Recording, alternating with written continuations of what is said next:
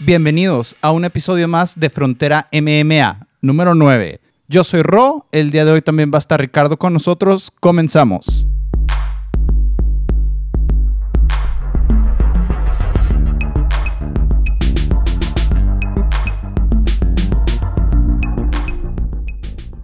El día de hoy comenzamos el programa con una entrevista con Mauricio El Dragón Nievas, de Córdoba, Argentina. Él actualmente es peleador activo de Lux Fight League. Algo muy chido de esta entrevista es que nosotros lo estamos escuchando directo desde el Entram Gym, casi casi desde el tatami.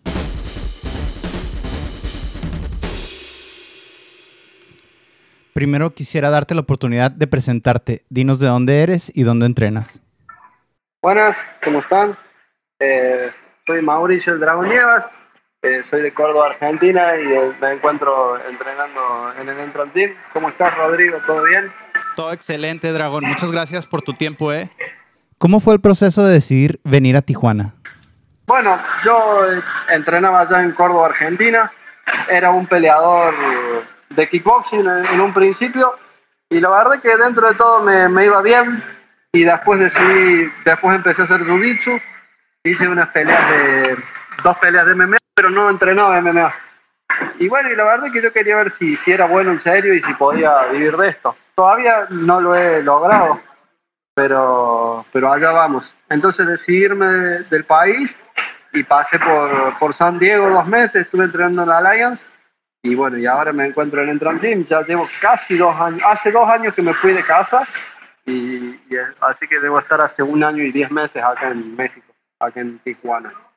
¿En Entram te ofrecieron un lugar de reclutamiento o tú llegaste a buscar tu lugar? Eh, no, no, la verdad que yo no, no he tenido la suerte de, que me llamaran y que me dijeron, tenés que venir a entrenar acá. Pero, pero creo que ya tengo, tengo un lugar ganado, supongo. La verdad es que más que, además de, de, ser peleador, la verdad que trato, trato de ser un buen compañero y de, y de ayudar en, lo que, en lo que he podido. Así que acá en Entram Gym la verdad que, creo que mi lugar lo, he tenido no, no, no solamente como peleador. Platícame un poco de cómo está la escena de MMA en Argentina. en Argentina todavía todavía hay mucho hay mucho por, por, crecer en las MMA. Yo creo que el Muay Thai que hay en Argentina, el Jiu-Jitsu que hay en Argentina y en algunos lugares la lucha que hay en Argentina es, es muy buena todavía creo que falta que, que, ahora sí está queriendo crecer, queriendo hacerse un ranking un poquito más formal, pero, pero está todo está todo en crecimiento. Todavía todavía no está MMAizado del todo, me parece. Por ahí creo que, que no sé si hay muchos equipos en los cuales tengas lucha, jiu-jitsu, striking, todo de alto nivel y, y, y un buen y un, y un equipo en el cual se trabaje en conjunto de una, de una buena manera. No estoy seguro de que lo haya, pero que hay, que hay profesores y que hay alumnos, los hay. Pero, pero creo que todavía le falta, creo que le falta una unión, le falta una MMIzación, como le digo. Sí, claro, entiendo. ¿Has competido en alguna de las disciplinas que conforman el MMA independientemente? ¿En box, en jiu-jitsu, en muay thai? Yo soy kickboxer. La verdad que sí tengo peleas amateur. Creo que entre peleas amateur y peleas profesionales de, kickboxing tengo, tengo aproximadamente 30 peleas. ¿En qué peso te sientes más cómodo? En 135. Creo que en 135 es el peso en el cual yo debo pelear. Tengo que, estoy trabajando un poquito en mi velocidad todavía porque yo la verdad que cuando era más chico he peleado hasta en 170 libras. Pero, pero bueno, ahora Ahora ya estoy formalizando un poco más las cosas. Creo que tengo que trabajar mi físico todavía, pero estoy en 135 libras, creo que es, el, que es donde ya, ya me tengo que manejar. Platícame un poco de tu última experiencia de pelear en Lux contra Mario Tena. Bueno, eh, como sabrán, yo venía de una derrota en Lux, eh, justamente con Héctor, y, y bueno, y tenía que fue, como una experiencia prácticamente espiritual para mí, porque tenía que volverme a encontrar, tenía que encontrarme conmigo mismo dentro de la jaula y dominarme a mí mismo para no, para no cometer eh, errores que con Mario la verdad que me hubieran costado la pelea. nuevamente. Realmente si yo hubiera salido a intercambiar en la distancia de boxeo con Mario, es realmente probable que yo hubiera, que yo hubiera perdido la pelea. Creo que en dos oportunidades quedé en su distancia de boxeo y lo, y lo pagué. Pero bueno, fue un juego de distancia. Pude trabajar bien en mi distancia con mi pateo y, e incomodar e incomodar desde mi pateo y desde mi combinación de kickboxing creo que pude dominar la pelea. ¿Con cuánta anticipación te fuiste a Monterrey? Me fui un miércoles. La verdad que yo peleé el viernes y el miércoles estaba en Monterrey, hicimos el corte ahí en el sauna del hotel. La verdad que todo salió perfecto. En la pelea contra Polar y en la pelea contra Atena mostraste un pateo extraordinario. ¿Dirías que es tu mejor faceta del MMA? Sí, creo que no, es mi, no es mi principal fortaleza. Creo que cuando uso bien la cabeza, cuando estudio bien a mis rivales, cuando, cuando, cuando uso bien mi, sensibilidad en, en, la pelea, creo que esa es realmente mi, mi real fortaleza, pero, pero quizás físicamente se vea que, que sí soy un peleador que, que, patea, que patea realmente fuerte. O sea, quizás a simple vista sí, pero en realidad son otras, son otras cosas mis, mis verdaderas fortalezas a la hora de pelear. Lo considero yo así, no sé cómo, no sé cómo lo, lo, lo cómo se percibirá de afuera, Rodrigo, pero yo puedo suponer que esa es mi, mi capacidad. También tengo un buen jiu también tengo un buen jiu y la verdad que si, que si a una persona le falta le falta jiu le falta un poco de lucha, yo, yo me siento muy tranquilo en ese, en ese, en ese campo. Creo que el polar, creo que con el polar sucedió que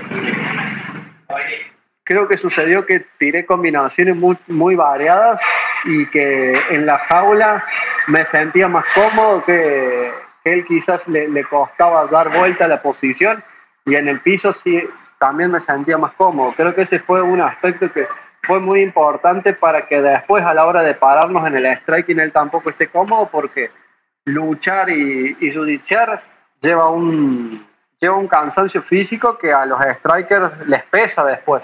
No sé si me hago entender. Tuviste a Polar en una barra de brazo casi durante un minuto.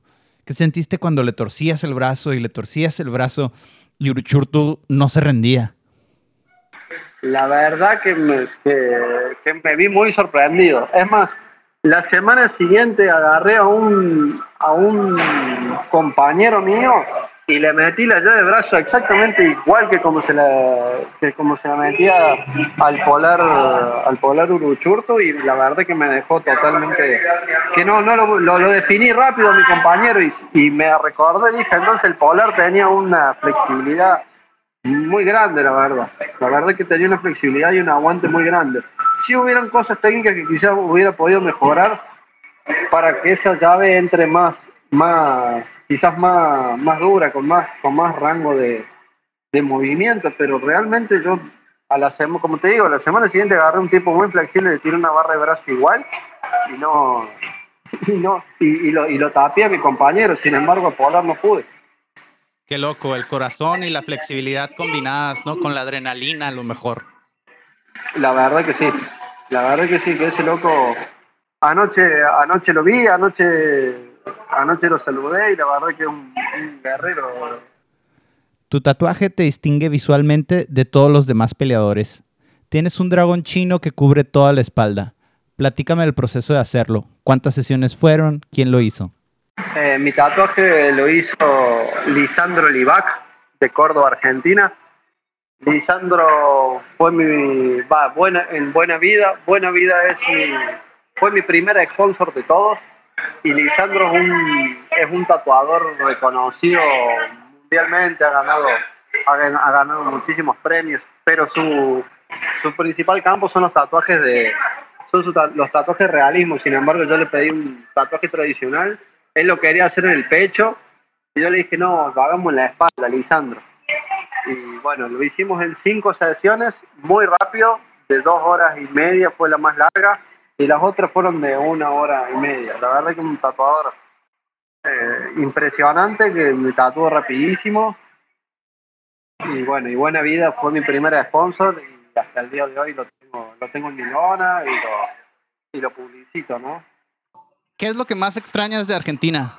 Lo que más extraño de Argentina por ahí es como que agarrar los domingos y caminar, ir a comer con mi familia y después a la tarde ir a ver a unos amigos, quizás al mismo Buena Vida, quizás a, quizás al Parque de las Naciones, esa libertad de conocer de, conocer a dónde estás, poder caminar a la noche, salir con quien sea y saber a dónde puedo ir y esa, esa libertad de, poder ir a caminar con cualquier con cualquier persona, a cualquier lado, eh, conocer a dónde voy, eh, sentir que la ciudad es mía y que la ciudad me conoce y que yo conozco la ciudad me, hace sentir muy bien. Y acá en Tijuana, acá en Tijuana no, no pasa, no, no pasa eso.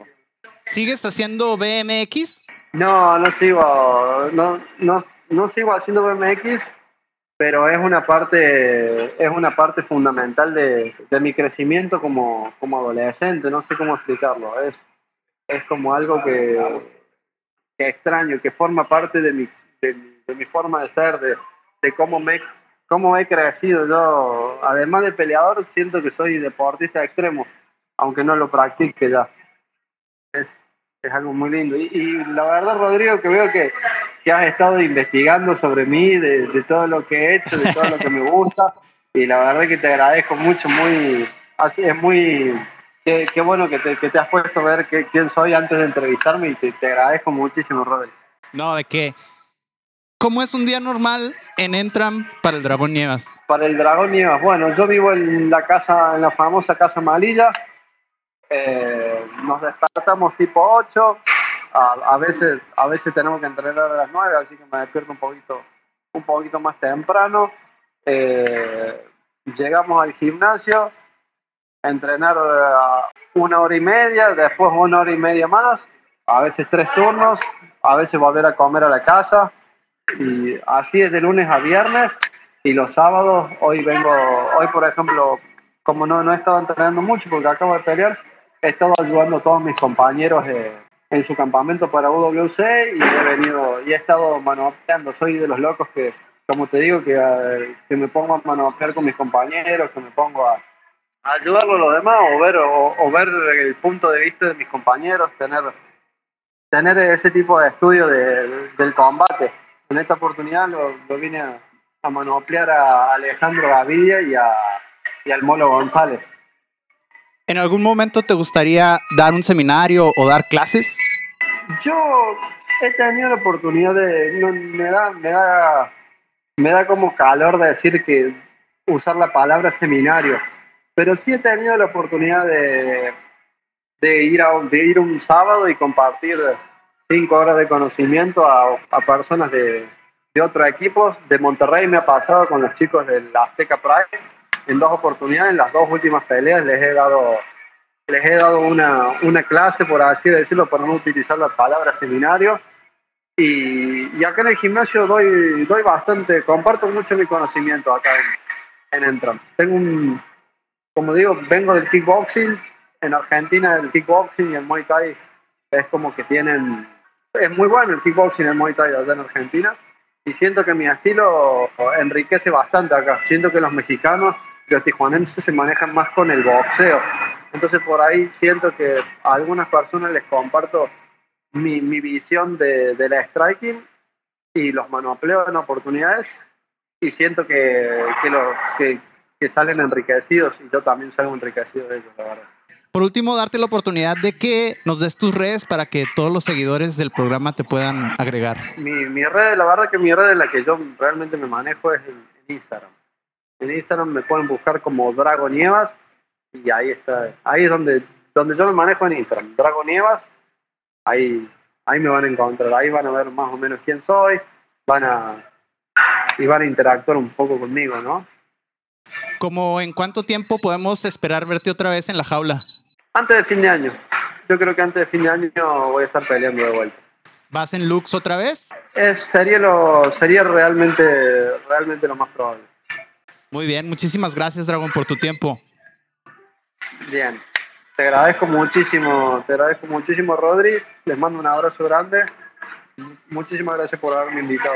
No, gracias a ti y ojalá cuando ya tengas tu próxima pelea calendarizada te podamos volver a hablar y ya hablamos del contrincante, ya hablamos de tu campamento.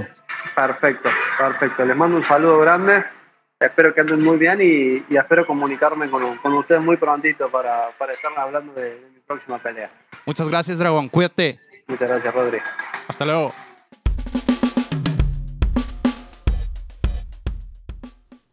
Continuamos aquí en Frontera MMA. Ahora vamos a revisar las peleas en, de este UFC Fight Night Cannonier contra Kevin Gastelum. El encuentro, la función va a ser el sábado 21 de agosto, este sábado. Va a ser en el Apex de Las Vegas. UFC Vegas 34. En la estelar tenemos a Kelvin Gastelum contra Jared Cannonier. Ay, güey, va a estar chingona esta pelea. Ajá, va a van, estar a, chingona. van a ser 13 peleas. Hasta ahorita domingo, hoy domingo, son 13 peleas confirmadas. O sea, Kevin Gastelum no iba a pelear contra Jared Cannonier. Ajá. La pelea iba a ser contra Paulo Costa. Pero pues Costa se retiró. Ya van como tres veces que Costa se retira y Gastelum es el que, el que le salta, Es, ¿no? es la segunda, bueno, Ah, yo tengo entendido es la segunda. Es dos. Sí, la primera fue Robert Whittaker contra Paulo Costa. Ajá. Que a Costa le dio una pinche fiebre horrible. Y pues a Kevin Gastelum eh, pues, fue el que salió el quite. Este güey acababa de pelear hace dos meses, bueno, en ese entonces, había dos meses atrás, contra Robert Whittaker. Había peleado contra el número 15, algo así, Ian Heinisch, si mal no recuerdo. Ajá. Y eh, Paulo Costa dice, ¿sabes qué? La bueno, pasa esto lo de la fiebre severa y Kevin Gastelum levanta la mano. ¿Sabes que Yo me la rifo para que el evento salga y la chingada y pues después de pelear contra el número 15 en ese entonces, o décimo, ahora le toca pelear contra el primero en un lapso de dos meses. O sea, está cabrón, güey. Kevin. Gastelum. Vuelve a pasar lo mismo, güey. La- pelea original iba a ser Jared, Jared Cannonier contra Paulo Costa. Paulo Costa dijo, ¿sabes qué? Dijo, "Ah, ¿sabes qué? Nel, güey. Me parece que es por cuestiones de, de feria. Anda de. De Ah, vivo, ¿no? ajá. De vivo. De que, de hecho, el- el güey incluso comenta, o sea, por- no sé por qué la UFC había dicho o anunciaron esta pelea si todavía no había firmado.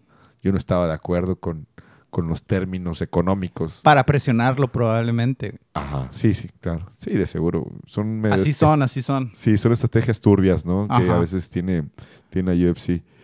Y dice eh, Kevin Gastelum, "Ah, otra vez levanta la mano, güey, para pelear en lugar de Pablo Costa. güey". Y este güey está bien cabrón, Kevin Gastelum. Siempre está activo, siempre le encantan los putazos, güey. al Sí. güey. Le encanta estar en el octágono y Sí. eso realmente, realmente se agradece, güey. Tiene ya mucho tiempo haciendo lo mismo. No se raja nunca. A veces le toca ganar, a veces le toca perder y con puro top. Ajá. Con Chris Weidman, con Darren Till, ahora con Jared Cannonier, con Robert Whittaker, eh, con Ian Heinisch, con Hermanson. Hermanson. Puro top. Pues sí, güey. Y a veces ese tipo de mentalidad así de que tan aguerrido que siempre quiere estar en el octágono, pues le han, le han hecho una mala pasada. Al récord, ¿no? Se ve en el récord. Bueno, más bien porque en el 2019 eh, él iba a pelear con, por el cinturón contra Robert Whittaker. Y entonces a Robert Whittaker les pega una hernia horrible el Ajá. mismo día de la pelea. Simón. Incluso se lo llevaron a, Simón. a urgencias y lo tuvieron que, Simón. que, que operar de, de urgencia por unas hernias, ¿no? unas hernias ahí estomacales. Bueno, esa, esa pelea se cancela y la estelar pasa a ser Israel Adesanya contra Anderson Silva. Pero bueno.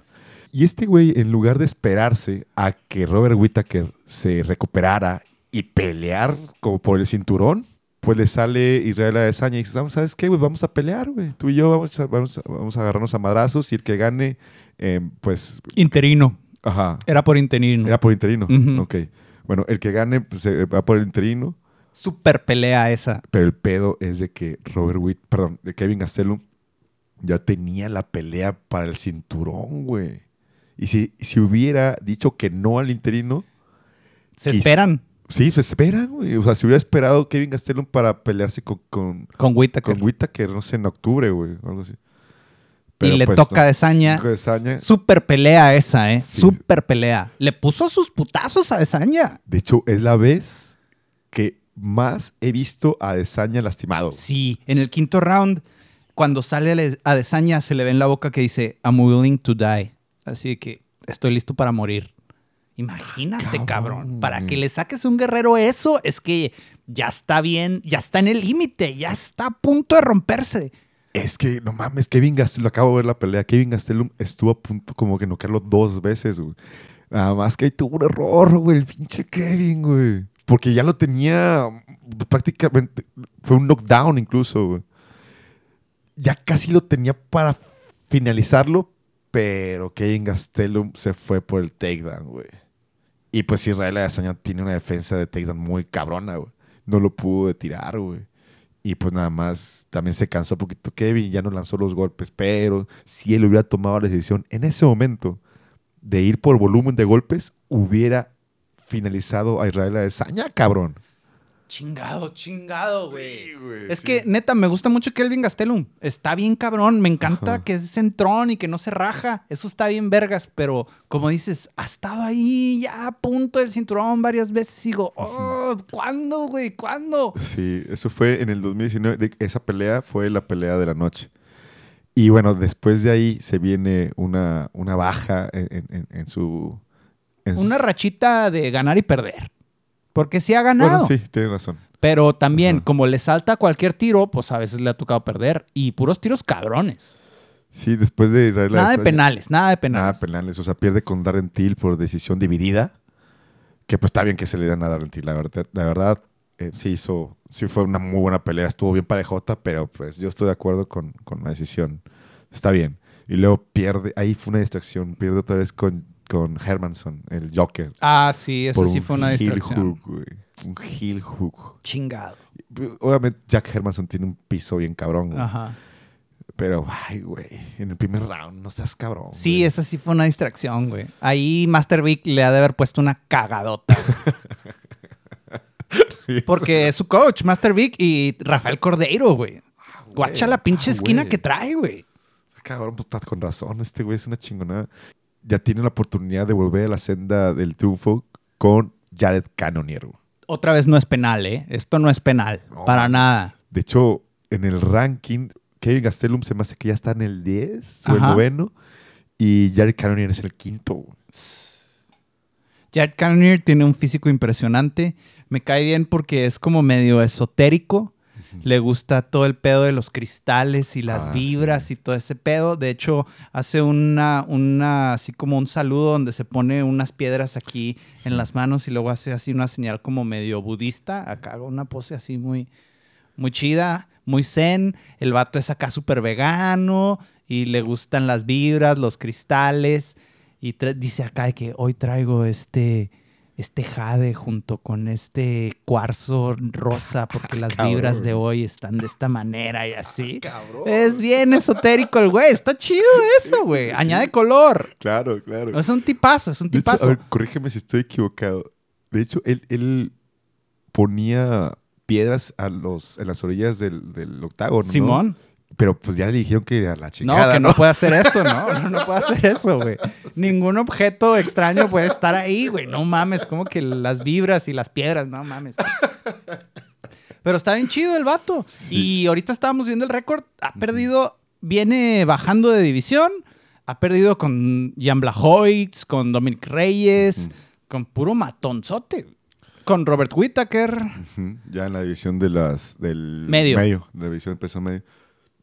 Sí mencionaste de su ¿Su De- de físico? su físico. No mames, güey. no, no mames, está cabrón ese güey. Es una tortuga ninja, güey. Ajá, sí, está, está He-Man, güey, o algo así, güey. el cabrón, güey, pinches hombros, la espalda. Parece una clase de anatomía, güey, así. Fíjate, ¿sabes a quién me recordó? Eh, ¿Te acuerdas de esta película de Django? Ah, no. Quentin Tarantino. Quentin Tarantino, sí. Django Unchained. Ah, sí, Django Unchained, sí, que, que está Leonardo DiCaprio que, con- que, que compra esclavos Ajá. para hacer sus peleas clandestinas en su casa. Bueno, este cabrón me recordó a esa película. ese- Jamie Foxx. no, a los güeyes que, Ah, a los claro. esclavos Ajá. que compra Leonardo DiCaprio para las peleas. Me recordó a uno de ellos, como si fuera actor representando, pues, Sí, no de los no esclavos mames. que se hagan a madrazos. No sí, ¿Lo dices porque es negro o por qué? güey? No, no, no, porque está bien mamado, güey. Y lo... me gusta Jared Cannonier. Me gusta su strike, tiene un poder de las manos, en las manos cabrón. También se, se mueve en el octágono, tiene buenos desplazamientos, buen cabeceo. Pero yo siento que Kevin Gastelum todavía es mejor, es como que más técnico. O, y el rango de movimientos y de ángulos que, que busca Kevin Gastelum, como que su ventaja en esta, en esta pelea. O sea que tu predicción es. Kevin Gastelum, cabrón, güey. Y lo chingón es de que está underdog, güey. Uh, muy bien. Ah, sí. Yo también voy con Kelvin. Soy puro Cora, no soy un periodista de MMA y siempre voy a terminar eligiendo con el Cora.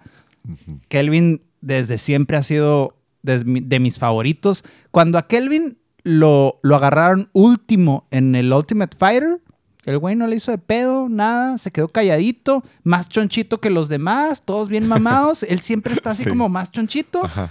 No dice nada, se cae su boquita, es bien buena onda, mexicano-americano, con pura técnica y puro talento. Tiene talento de sobra este güey. Huevotes, güey. Huevotes, Ah, claro, güey. Le sobran esas dos cosas, huevos y talento.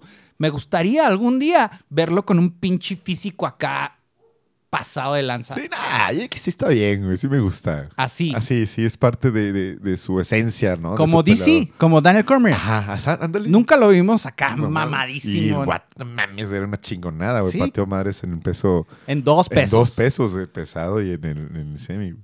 Mencionaste eso de los Contender Series. Ganó de Contender Series contra. Ultimate Fighter. The Ultimate Fighter. Ok, perdón, sí. The Ultimate Fighter contra. Uriah Hall. Uriah Hall, el güey que le partió su madre a sus parlays, güey.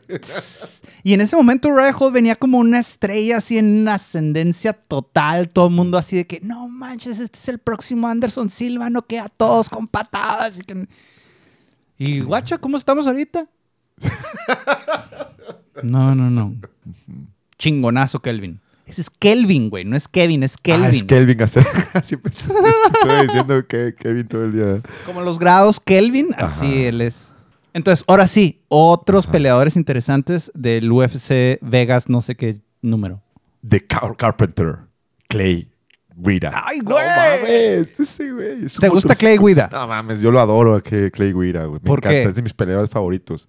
Me, me- me gusta la entrega de los peleadores, de que, de que dan todo y se ve la pasión que sienten por el deporte y contagia a todo mundo. Como lo repetí, ¿no? Eh, es, es- es muy entregado y sus peleas son un espectáculo, güey. Siempre va para adelante, güey. También siempre está golpeando, siempre está atacando y tiene esa- ese movimiento poco ortodoxo que es muy característico de él, güey, con su cabello largo, ¿no? Y bota, ¿no? Siempre está Ajá, botando siempre de está lado botando. a lado.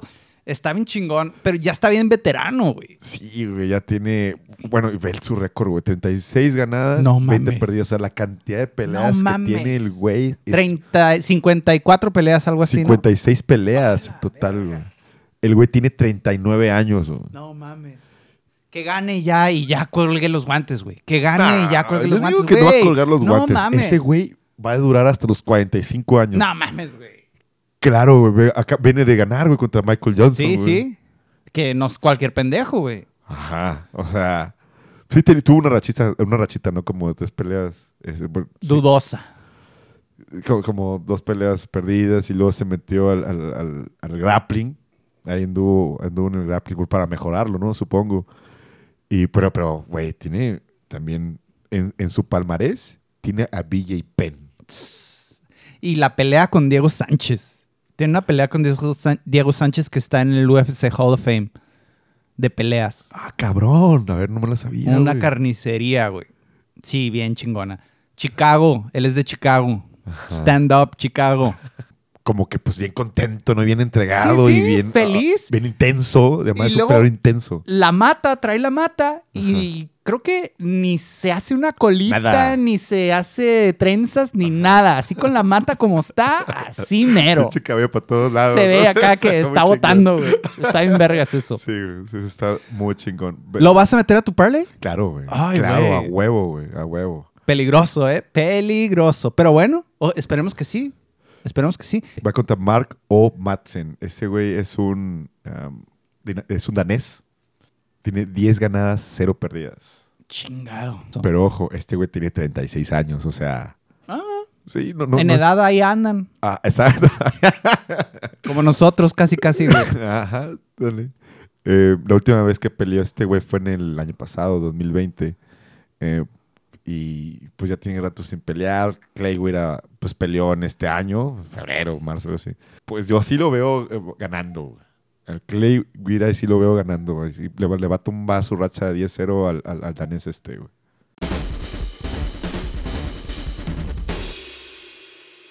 El problema es este. Necesitamos un contendiente para Brandon Moreno.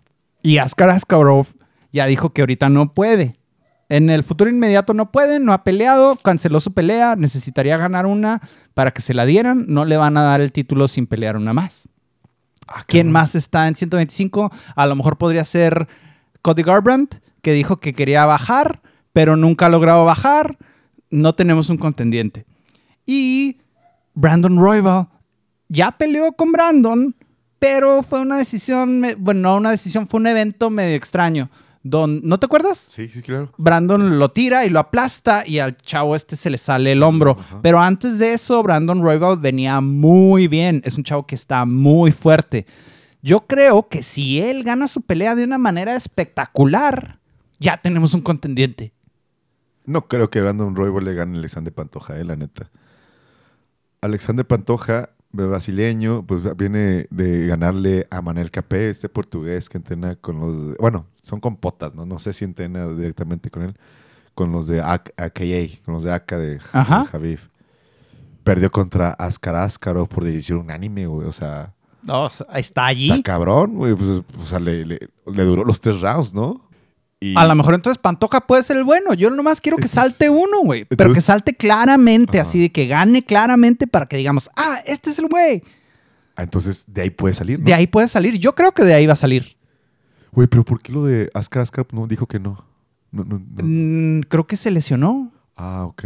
Tenía pelea hace dos o tres semanas, con, en la que se cancelaron como 12 peleas, ahí se Ah, canceló sí, la suya cierto, también. güey, sí, cierto. Y ese era el momento ya de decir, ya ganó, Ajá, ya la revancha. Estaba perfecta la revancha, pero bueno, no hay pedo.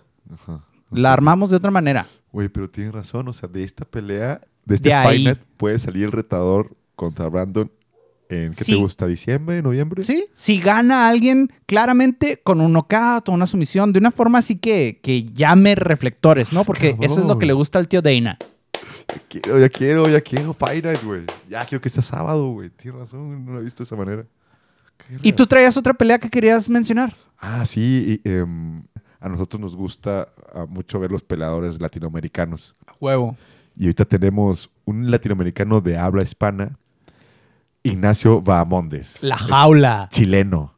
Te, te viene con un récord de 11-4. Y el, el cuate te peleó en Lux. De hecho, le fue muy chido. Ganó, dos, dos- do- ganó sus dos com- compromisos. Este chileno está muy joven, güey. Tiene 23 años. Y es una promesa palpitante en esta división. Está largo. Es peso ligero. El vato se ve largo, eh, alto, piernas largas, brazos largos. La UFC acaba de repostear su knockout de Contender Series, donde noquea con una patada frontal que parece de Anderson Silva. Muy cabrón. chingón. Y el vato que noquea cae fulminado, güey. Inconsciente totalmente. Desde que lo toca, se nota que ya está inconsciente y nomás, ¡pum! Como, como hoja. Así. Cae. No, qué chingón. Ojalá que Bajamondes gane, cabrón. Sí, sí estaría de huevísimos. Va contra Roswell Roberts. Oye, Chile tiene promesas, ¿eh? Chile ahí está. Está Ah, peleando. pues esta es la, la jefa, ¿no? La Sí. UFC que puta, ganó bien cabrón, güey. Es- es la- la- la Chile chica. tiene promesas. Perú tiene promesas. Ecuador. Ecuador, Argentina, obviamente. Ajá. A mí me falta un uruguayo. Me falta un uruguayo. Sí, sí, cierto. Tú que eres uruguayo. es mi segunda patria. tu tercera patria. Kazajistán es tu Ah, segunda Kazajistán, patria. es- bueno, en el fútbol, Uruguay es mi segunda patria. Ok. Y en las MMA, Kazajistán es. O sea, muchas novias y muchas patrias también, güey. Pues solo hay una, ¿no? Hay que ver- Novios y novias, güey. De todo, de todo. Está bien, está hay de bien. todo en la viña del No señor. te agüites, no te agüites. Genial, genial.